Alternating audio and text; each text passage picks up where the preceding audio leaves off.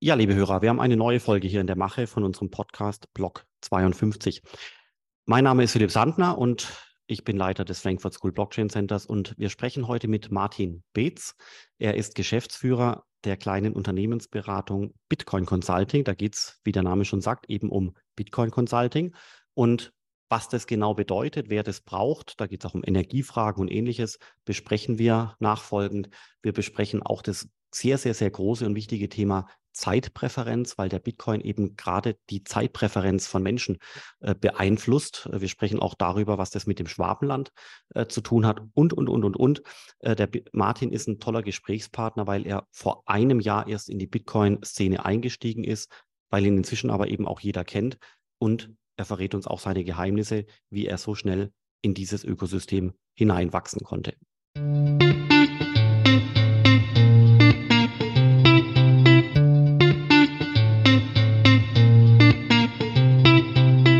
Ja, lieber Martin, schön, dass wir heute hier sprechen dürfen. Ähm, du hast mich ja schon interviewt, heute darf ich dich interviewen.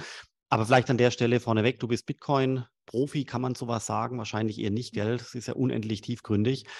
Aber du bist recht frisch in das Ökosystem eingetaucht, Bitcoin jetzt, und da wirklich im Affenzahn hast dich durchgefräst äh, durch den sogenannten Kaninchenbau und hast dich da unglaublich tief eingearbeitet. Und darüber wollen wir heute sprechen, aber vielleicht stellst du dich an der Stelle einfach mal selber so vor als Person und was du beruflich so machst. Ja, sehr gerne. Vielen Dank, dass ich hier sein darf. Ähm, ja, Martin Beetz mein Name. Ähm, ich bin Geschäftsführer von Consulting Bitcoin. Wir sind eine strategische Technologieberatung für das Thema Bitcoin. Es ist quasi das Äquivalent zu einer, zu einer Internet- und Digitalisierungsberatung im Jahr 1990, als die Leute noch nicht wussten, was das Potenzial des Internets ist. Das machen wir quasi für Bitcoin. Wir helfen Unternehmen zu sehen, wie kann man Bitcoin als Technologie nutzen ähm, und was für Vorteile kann man daraus ziehen. Also nicht von der finanziellen Investmentperspektive, sondern so Sachen wie äh, Reduzieren von ähm, Prozesswärmekosten durch Bitcoin Mining, Optimierung von internationalem Zahlungsverkehr, Bitcoiner als Kundengruppe und für Marketing und so weiter akquirieren. Also so eine ganze Bandbreite und gucken uns halt Unternehmen jeweils an, gucken, was die machen äh, und entwickeln mit ihnen zusammen neue Geschäftsmodelle oder optimieren alte Geschäftsmodelle auf Basis von Bitcoin und den technologischen Möglichkeiten, die das mit sich bringt.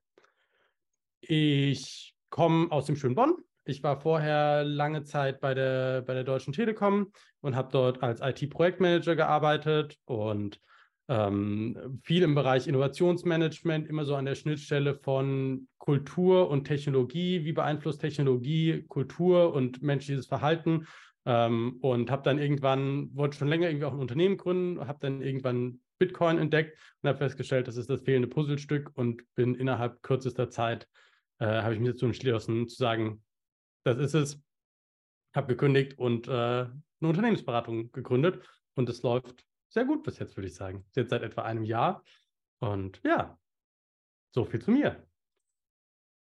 Sehr schön. Äh, aber wie bist du auf den Bitcoin genau gekommen? Und du hast gesagt, fehlendes Puzzlestück. Also warum fehlte denn hier noch ein Puzzlestück? Und vor allem, wie hast du es geschafft, innerhalb von einem Jahr so schnell so tief einzutauchen? Ja, aber es ist wirklich so, dass manche Leute ähm, Jahre brauchen, um in diesem Bereich Fuß zu fassen. Und es ist ganz interessant. Also, ich meine, alle Leute müssen durch den gleichen Prozess durch, das wie Lesen lernen, wie Schreiben lernen. Das dauert einfach. Und doch, wie immer, geht es manchmal schneller, manchmal äh, langsamer. Und Martin, könnte man es noch mehr abkürzen. Ja, zum Beispiel so ein Bitcoin-Schnellkurs, zwei Tage. Oder geht es irgendwann gar nicht, weil es eben tatsächlich ist wie Lesen lernen und Schreiben lernen. Und Lesen lernen, Schreiben lernen ist eben auch ein Prozess, der dauert Monate, Jahre und ist auch nicht abkürzbar auf einen 24-Stunden-Kurs. Ähm, das sind mehrere Fragen. Versuche mal der Reihe nach. Also, wie bin ich zu Bitcoin gekommen? Meine Frau malt. Ich hatte irgendwann mal die Idee, man könnte doch diese Gemälde auch als NFTs minden und dann für viel Geld äh, verkaufen und habe mich damit beschäftigt. Dann bin ich relativ schnell von äh, Ethereum hat zu hohe Gas-Fees, könnte man das nicht auf Cardano-Basis machen, äh, gekommen. Habe dann einen ehemaligen Arbeitskollegen mal dazu gefragt und gesagt, ne, du hast doch Ahnung davon. Und der hat sich als äh, Bitcoin-Maxi entpuppt, der hat gesagt hat, lass die Finger von den ganzen Altcoins und Tokens. Es geht nur, Bitcoin ist das Wahre. Äh, und dann haben wir so eine sehr intensive Also ich würde sagen, über die nächsten zwei Wochen haben wir, haben wir mehr telefoniert, als das die meisten jungen Paare machen, aber halt nur mit dem Thema Bitcoin. Und also wirklich, ich bin so jeden Tag zwei, drei Stunden irgendwie spazieren gewesen und äh, wir haben uns dabei unterhalten über Bitcoin und wie verändert dies und das und wie funktioniert jenes und mich da unglaublich tief reingelesen. Ähm, und das war so meine Reise. Und von dort habe ich angefangen, äh, mich mit dem Thema Bitcoin zu beschäftigen. Fehlendes Puzzlestück, glaube ich, ähm, weil ich, also ich habe, ich bin jetzt seit dreieinhalb Jahren Vater äh, und ich habe kurz vorher, also kurz bevor ich Vater geworden bin, mich unglaublich intensiv mit dem Thema Verantwortung und Freude an Verantwortung beschäftigt. Ähm, und und, und habe so ein bisschen, das hat, also ich habe viel, ich bin großer Jordan Peterson-Fan äh, und da ist viel dieser, von dieser Botschaft von ähm, Freude an Verantwortung empfinden und damit etwas aufbauen, vom Individuum aus starten, äh, starten, die Welt verbessern und so weiter, also ne, sich, sich in die Richtung entwickeln. Ähm, wollte schon länger ein Unternehmen gründen und Bitcoin hat das so ein bisschen verbunden, weil es halt, weil es halt so dieser Punkt war zu sagen, es ist eine Möglichkeit, dass man selber etwas macht und damit einen Impact einfach hat. Ähm, und es hat diese, dieses, dieses Konzept von, ich als Individuum kann etwas, kann etwas erreichen und es kommt auf mich als Individuum an, was ich mache und der Gesellschaft, ich muss nicht, ich muss nicht quasi diesen gesellschaftlichen Impact machen, indem ich mich auf eine Demo stelle und Forderungen stelle und hoffe, dass andere meine Probleme lösen, sondern es kommt auf mich an. Und das Gleiche funktioniert mit Geld, wo ich einfach hingehen kann und ich spare und damit verändere ich das Finanzsystem. Jeder einzelne, und das ist, das ist eine sehr demokratische Art. Ähm, und, das, und Bitcoin verändert die Art, wie wir mit unserer Zukunft handeln können, weil wir keinen Wertverlust mehr zwischen jetzt und der Zukunft haben, sondern eher einen Wertgewinn. Und, so. und das waren viele Sachen, die da so zusammengekommen sind, plus diese Perspektive, mehr Dinge als ökonomische Transaktionen zu begreifen ähm, und so, also das fand ich, das fand ich einfach sehr hilfreich und das war so die, hat auch eine Business-Komponente einfach mit dazu geliefert. Und es war etwas, was mich einfach gegriffen hat, zu sagen, wir haben als Deutschland die Digitalisierung weitestgehend verschlafen. Ich will nicht, dass uns das mit der Bitcoinisierung passiert, also tue ich was dagegen. Und das war, glaube ich, so da der Punkt. Wir sprechen gleich darüber, was du da genau tust, aber vorher noch die Frage, Martin, wie würdest du jetzt mal vielleicht für wir sind ja bei der Folge 180 oder 190 oder sowas schon, aber es wird trotzdem Leute geben, die vielleicht jetzt kürzlich erst eingestiegen sind und sich immer noch fragen, was ist denn eigentlich der Bitcoin? Wie würdest du das Thema vielleicht in einem Sätzchen erklären, beziehungsweise was ist es für dich? Und äh, was, was, ist es die Community, sind es die Leute, sind es die 21 Millionen, ist es der Kontrast äh, zur Inflation, ist es die Blockzeit, also was auch immer. Ähm, was hat also, dich so fasziniert oder was ist Bitcoin für dich? Was ist so das Kernmerkmal? Ich kann es auch gleich dann für, mhm. für mich sagen, wenn du danach magst. Das, also das Kernmerkmal für mich ist, Bitcoin ist ein, eine Sprache.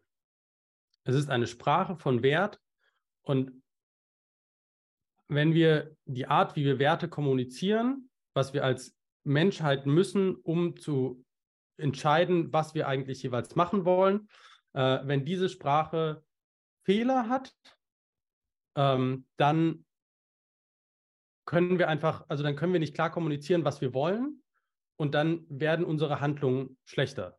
Und wenn wir eine bessere Sprache haben, um Werte zu kommunizieren und was uns wichtig ist, ähm, dann verbessert das unsere kollektive Intelligenz, weil wir besser mit, also wir bilden quasi als, äh, als menschliches Netzwerk bessere Synapsen untereinander. Wir haben ähm, und wir haben ein, ein stärkeres Signal, was, was wichtig ist ähm, und weniger Rauschen und weniger in, im, also im Fiat-Geldsystemfall Verlust einfach von, von Botschaft. Und das ist, glaube ich, das, was Bitcoin ist. Es ist eine Sprache für Wert und es ist eine bessere Sprache als das, was wir jetzt haben, eine präzisere Sprache.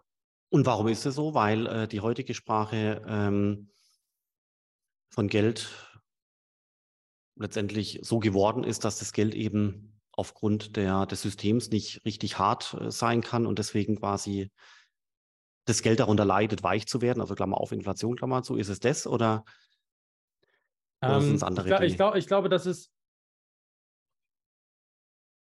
das wird jetzt natürlich ein bisschen äh, philosophischer, aber äh, eine, eine, eine, die Art, wie wir Dinge ausdrücken, hat, also impliziert bestimmte Dinge. Also äh, einfachstes Beispiel, Glas halb voll, Glas halb leer, beschreibt den gleichen Zustand, aber das eine ist eine optimistische Sichtweise und das andere ist eine pessimistische Sichtweise.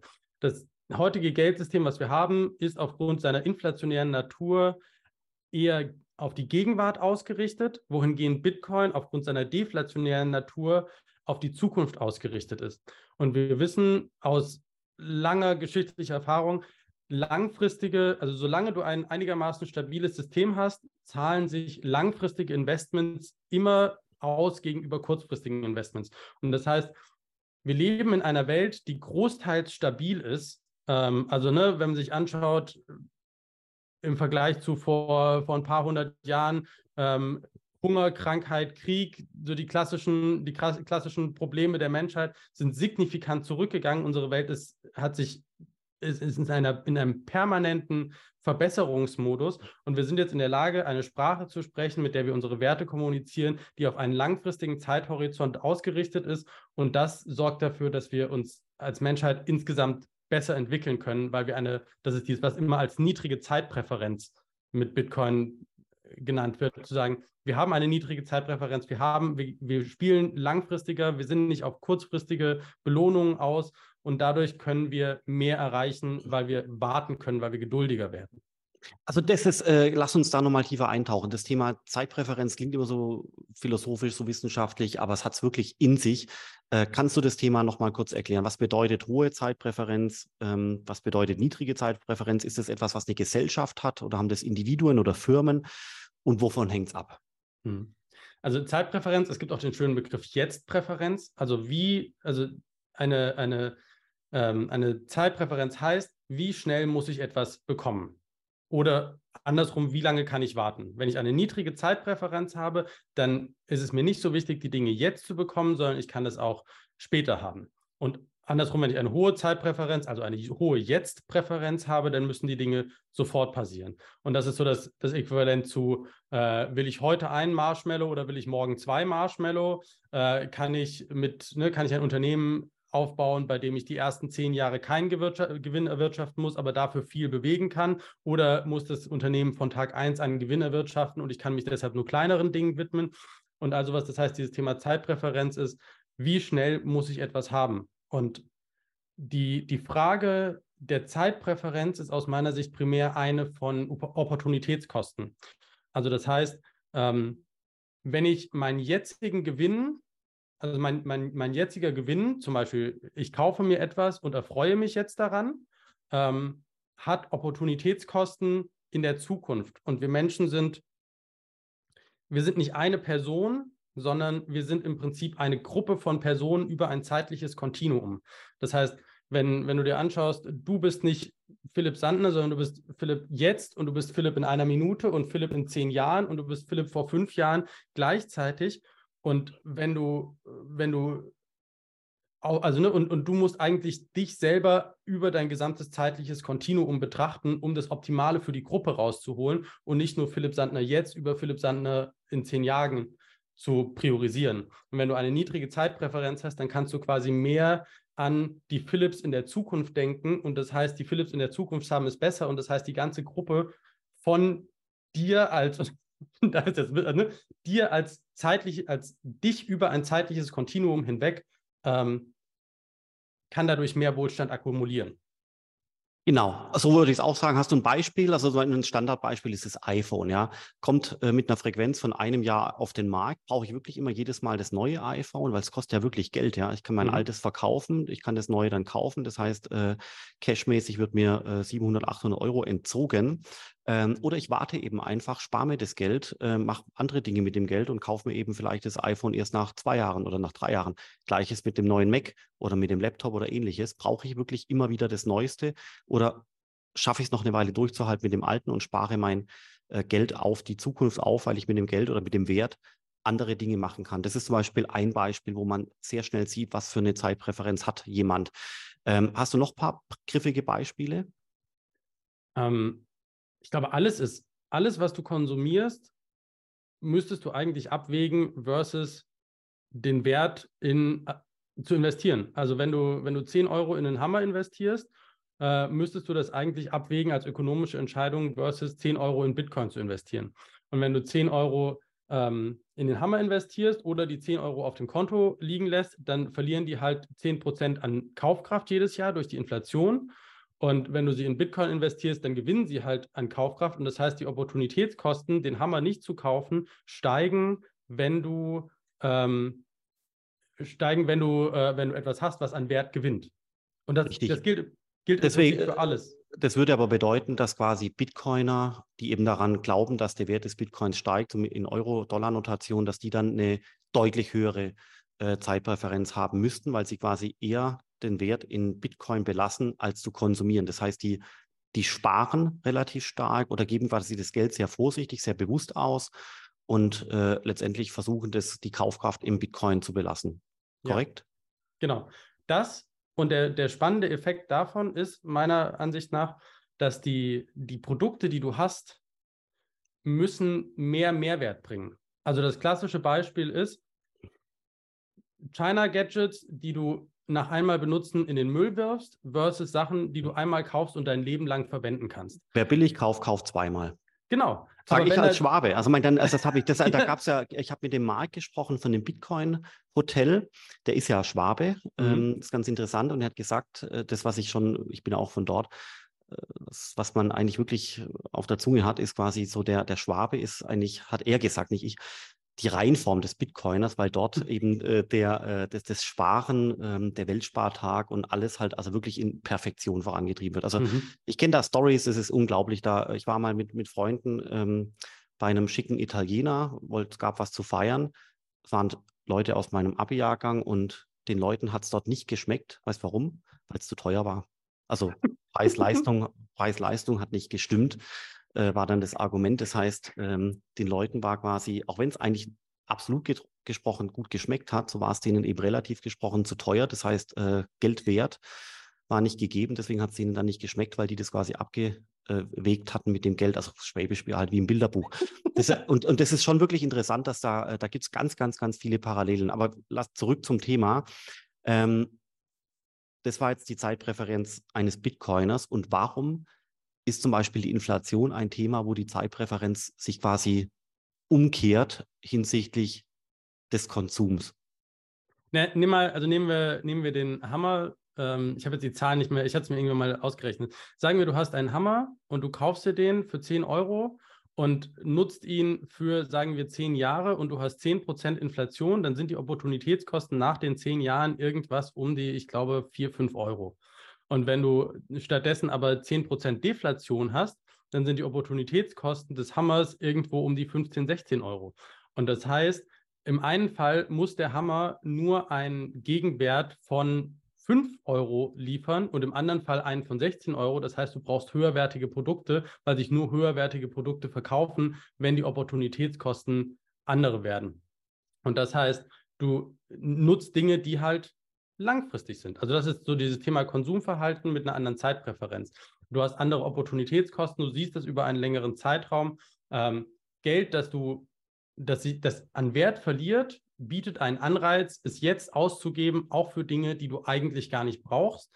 Geld, das an Wert gewinnt, bietet einen Anreiz, darüber nachzudenken, ob du die Dinge tatsächlich brauchst. Sehr schön erklärt. Das waren eigentlich zwei Merksätzchen, die man sich äh, mit einem äh, gelben Marker dick und fett äh, anstreichen sollte. Und wie nimmst du jetzt quasi die Bitcoin-Szene wahr oder wie, wie, nimmst, wie, nimmst, du auch vielleicht den Rest der Gesellschaft wahr mit der Bitcoin-Perspektive? Also wie, wie gehst du durch die Welt? Denkst also, du, denkst du so, ach Menschenskinder, ihr habt es immer noch nicht verstanden? Oder, oder denkt ihr, denkst du, ähm, ja, es wird langsam besser, der ein oder andere in meinem Umfeld, den habe ich jetzt quasi inspiriert, der fängt es jetzt langsam an, auch selber zu recherchieren und so weiter. Wie gehst du da durch die Welt? Sehr positiv. Das vorab. Also äh, die Community ist großartig. Ähm, die Wahrnehmung von Bitcoin steigt massiv an. Ich habe kürzlich mal nachgeguckt, irgendwie diese, also es gibt ja ganz viel, viel so Bedenken und wenn du dir aber die Google Trends anschaust, sind die oft gar nicht so stark vorhanden, sondern meistens nur, äh, nur laut. es ist ein, es ist ein sehr schönes, es ist eine sehr schöne Möglichkeit. Es gibt einfach viele, viele Gelegenheiten, etwas zu bauen. Ähm, und ich glaube, muss sich halt dessen bewusst sein, dass das eine, das Geld und die Sprache, wie wir Werte kommunizieren, einfach ein, ein sehr fundamentaler Layer unserer Gesellschaft sind. Und den zu verändern, braucht einfach Zeit, weil das das Äquivalent dazu ist, zu sagen, wir nehmen einen Körper und tauschen die Blut- und Nervenbahnen durch andere aus. Und das dauert einfach eine längere Zeit und da sind diese 14 Jahre immer noch ein verhältnismäßig kurzer Zeitraum. Ähm, und von daher bin ich da relativ entspannt und es gibt viel einfach, was man jetzt neu denken kann. Ähm, wie gesagt, ich, ich mache dieses ganze Thema Lösungsdesign. Was kann man anders denken? Wie kann man Dinge neu machen? Und ich gehe quasi durch die Welt und überlege, wie kann man das besser machen mit Bitcoin? Wie kann man das besser machen mit Bitcoin? Und ich sehe überall Möglichkeiten und es ist ein sehr schönes Leben, muss ich sagen. Also toll, tolle Punkte. Kann, kannst du da ein paar Beispiele nennen, sofern sie nicht der Vertraulichkeit unterliegen, weil das würde mich wirklich interessieren. Also, äh, weil dadurch materialisiert sich das ja. Ja, also was ich zum Beispiel ein schönes Beispiel finde, ist ähm, Streaming. Streaming-Dienste wie Netflix oder Amazon Prime oder sowas. Eine der Sachen, die super lästig daran sind, dass wir das, ähm, wie wir das heute haben, ist, du brauchst im Prinzip zwei, drei, vier Abos, um alle Serien gucken zu können, die du möchtest. Und eines der Probleme ist, dass du halt keine Möglichkeit hast, das direkt irgendwie ähm, zu verkaufen. Was du mit Bitcoin machen könntest, ist, dass du Payment-Streamings machen kannst mit ganz kleinen Zahlungen, wo du hingehst und sagst, du verkaufst im Prinzip alles auf Basis dessen, dass du es pro Minute guckst. Wenn du eine Serie hast, dann kannst du gucken, könntest du das Modell so aufmachen, dass du sagst, du machst einen Film an, du machst eine Serie an, du guckst die so lange, wie du sie guckst und so lange, wie du sie gut findest. Wenn du sie ausmachst, dann ist es vorbei. Und du könntest dadurch anbieterunabhängiger ähm, Medienkonsum zum Beispiel gestalten. Wir könnten sowas machen wie, oder, oder äh, sind auch teilweise in, in, in Gesprächen, sowas machen wie, wenn du, wenn du die regenerative Energien anschaust, dann siehst du, dass die unglaublich stark fluktuieren. Also, ne, klassisches Beispiel: Photovoltaikanlagen produzieren Strom, wenn die Sonne scheint. Wenn die Sonne scheint, brauchen die Leute aber kein Licht und gucken in der Regel auch kein Fernsehen. Und den meisten Stromverbrauch hast du in den Abendstunden, wenn Photovoltaik wiederum nicht so viel produziert. Das heißt, du musst im Prinzip, ähm, du musst Überproduktion machen, damit du auch in den Randstunden das trotzdem noch machen kannst. Ähm, und wenn du Überproduktion hast, dann heißt das aber, dass du im Zweifel die Anlagen abschalten musst und dass es unrentabel wird und du kannst mit Bitcoin Mining diesen nicht verwendeten Strom verwenden und da trotzdem noch Geld rauskriegen äh, und, und damit regenerative Anlagen, also regenerative Energieformen profitabler machen und die Abwärme davon wiederum nutzen, um, keine Ahnung, Holz zu trocknen oder Algen zu trocknen oder was auch immer und das wiederum anders gestalten. Du kannst Kundenbeziehungen ganz neu denken, weil du weil du plötzlich nicht mehr alle Daten über deine Kunden haben musst, sondern ähnlich wie Bargeld nur halt international und online äh, verwenden kannst. Und, und das, ist, das ist viel einfacher und niedrigschwelliger für, für Kundenbeziehungen. Und da gibt es, also das sind so, so Beispiele, da gibt es unglaublich vieles, was man sich einfach anschauen kann. Man kann, ähm, man kann viel von diesem Kreditwesen, was überall drinsteckt und, und Ineffizienzen erzeugt, äh, rausnehmen, wenn man, wenn man Dinge direkt setteln kann über, über Bitcoin und Lightning. Ähm, es ist marketingtechnisch eine ganz spannende Sache, weil du, weil du mit Bitcoin eine Zielgruppe hast, die sehr, ähm, sehr missionsaffin sind. Also wenn du ein Unternehmen bist, was sagt, wir wollen sowas wie Salt and Daisy zum Beispiel sagen, wir wollen mit allem, was die Leute bei uns kaufen, mit den Gewinnen, die wir machen, wollen wir soziale Projekte fördern, dann sind Bitcoiner eine Zielgruppe, die das sehr affin und sehr positiv aufnimmt. Das heißt, es bietet äh, kleinen Unternehmen neue Möglichkeiten, in einem, mit einer speziellen Zielgruppe Fuß zu fassen und so. Und es bringt ganz viele Leute zusammen. So, also Okay, also macht natürlich Sinn, vor allem die Energiethematik, die kennt man, äh, da gibt es ja tolle Beispiele? Äh, da kennst du wahrscheinlich noch mehr. Ich kenne ein Beispiel, da hat jemand gesagt, er möchte autark werden von Gas, Strom, weiß ich nicht, alles Mögliche, äh, Putin und so weiter. Hat dann eben ähm, aufgrund, weil er eben eine große Garage hatte oder sowas, eben mhm. dort riesengroße äh, Solarpanels installiert, hat eine, ein, zwei Batterien im Keller gepackt. Äh, die speisen natürlich den lokalen Strom, also die Glühbirne zum Beispiel, aber eben auch Bitcoin-Miner, äh, weil er sich so ein bisschen Mining äh, erlauben kann und die Abwärme von den Mining-Anlagen wird verwendet, um dann das Haus zu mhm. heizen. Da gibt es ja also ganz viele Beispiele da, äh, zum Beispiel, wo einer auch seinen Pool beheizt, habe ich auf Twitter gesehen und und und. Hast du noch so ein paar plastische Beispiele? Ähm, wir sind jetzt momentan in, in Diskussionen mit verschiedenen Windkraftbetreibern, wo man genau darüber guckt, ne, hat diese, also da, da ist ganz viel dieses Thema, wenn du, wenn du Stranded Energy hast, also Energie, die gerade nicht verwendet wird, die in Bitcoin-Miner zu stecken, um den, den Wir die Wirtschaftlichkeitsbetrachtung für die Anlagen halt zu verbessern, weil du plötzlich allen Strom verwenden kannst und nicht nur 80 Prozent des Stroms. Ähm, wir hatten jetzt, heute haben wir eine, eine Folge rausgebracht äh, mit dem Nico Peterschmidt zum Beispiel von Inensus.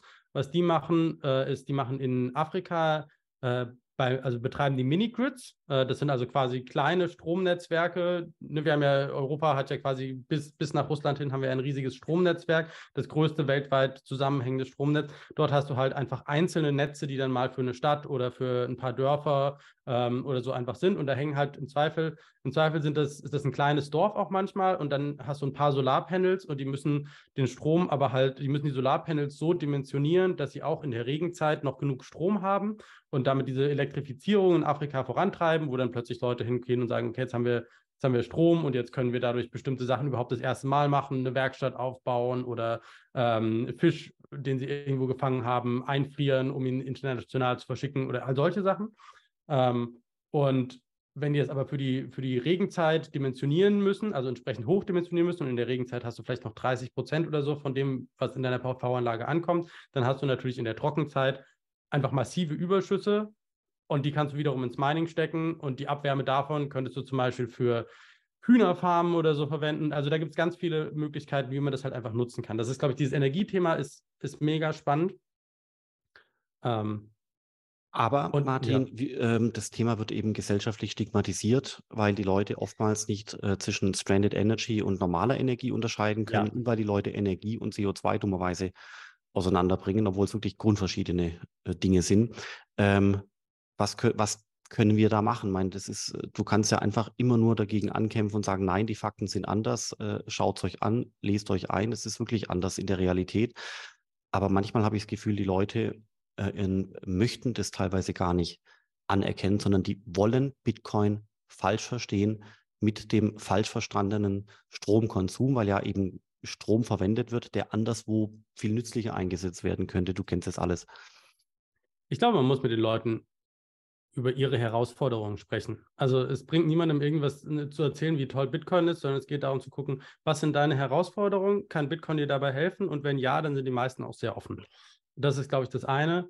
Das andere, was man, glaube ich, einfach sehen muss, und ich, ich sehe die Anzeichen dafür, dass sich da auch das gesellschaftliche Narrativ verändert ist, ähm, wir haben kein Klimaproblem, sondern wir haben ein Wohlstandsproblem. Also wenn du dir anschaust, die Niederlande zum Beispiel liegen zu einem großen Teil unter dem Meeresspiegel. Trotzdem haben die keine Probleme damit irgendwie, dass sie, dass sie massive Überschwemmungen haben, weil es ein sehr reiches Land ist mit guter Infrastruktur und Leuten, die einfach gut mit diesen Problemen umgehen können. Wohingegen verschiedene ärmere Länder einfach nicht damit umgehen können, wenn sie plötzlich unter, unterhalb des Meeresspiegels liegen, weil sie halt nicht den, die Möglichkeiten haben, um Deiche zu bauen und ähnliches.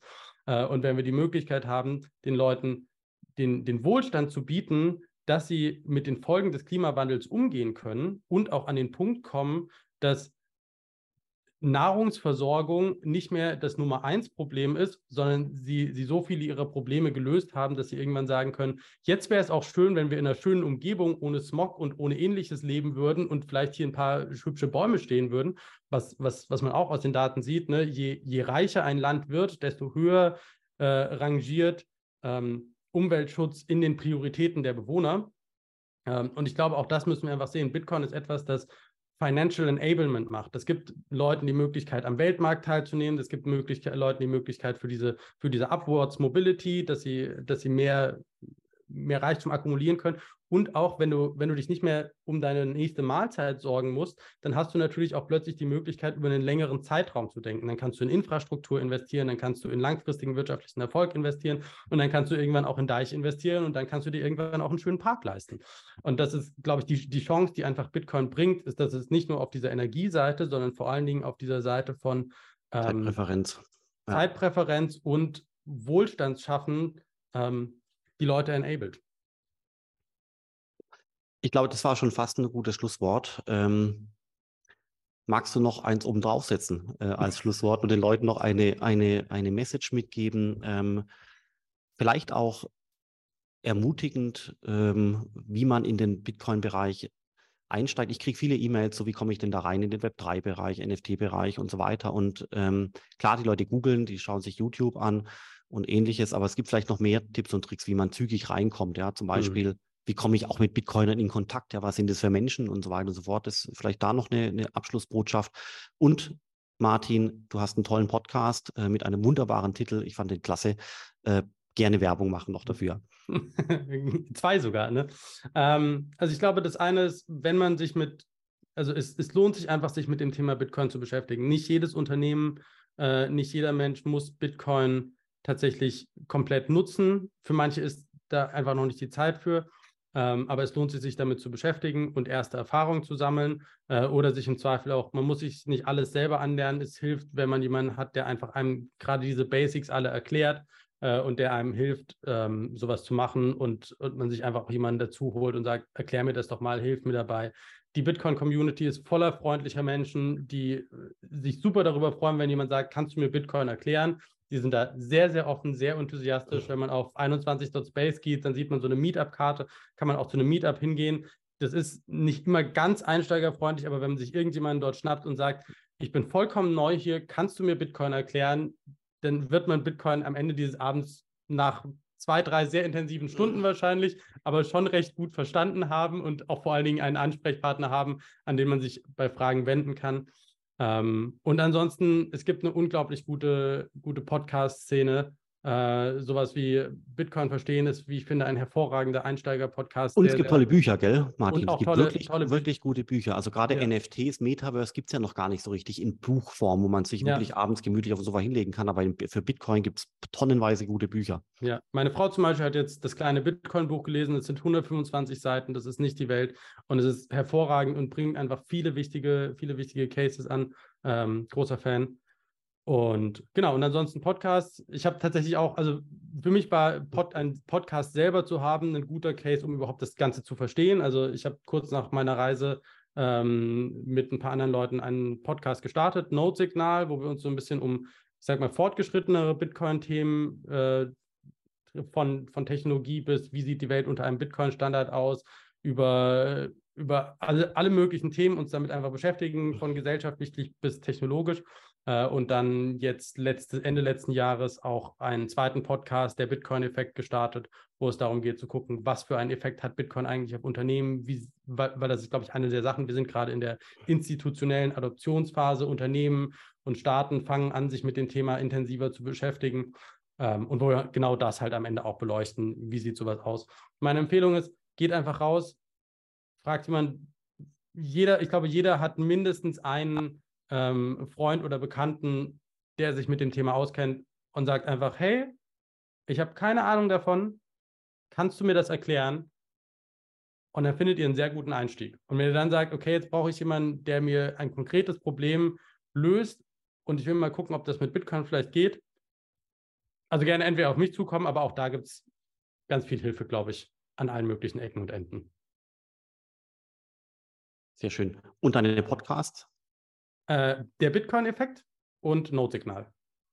Genau, und der, also jetzt ist wirklich das Schlusswort. Notsignal, du hattest diesen wunderschönen Slogan, den du noch gerne nennen solltest. Focus on the signal, not on the noise. Sehr schön. Vielen Dank für das Interview, Martin, und danke für die guten Antworten. Ich wünsche dir und den Hörern einen wunderbaren Tag. Vielen Dank, ebenso.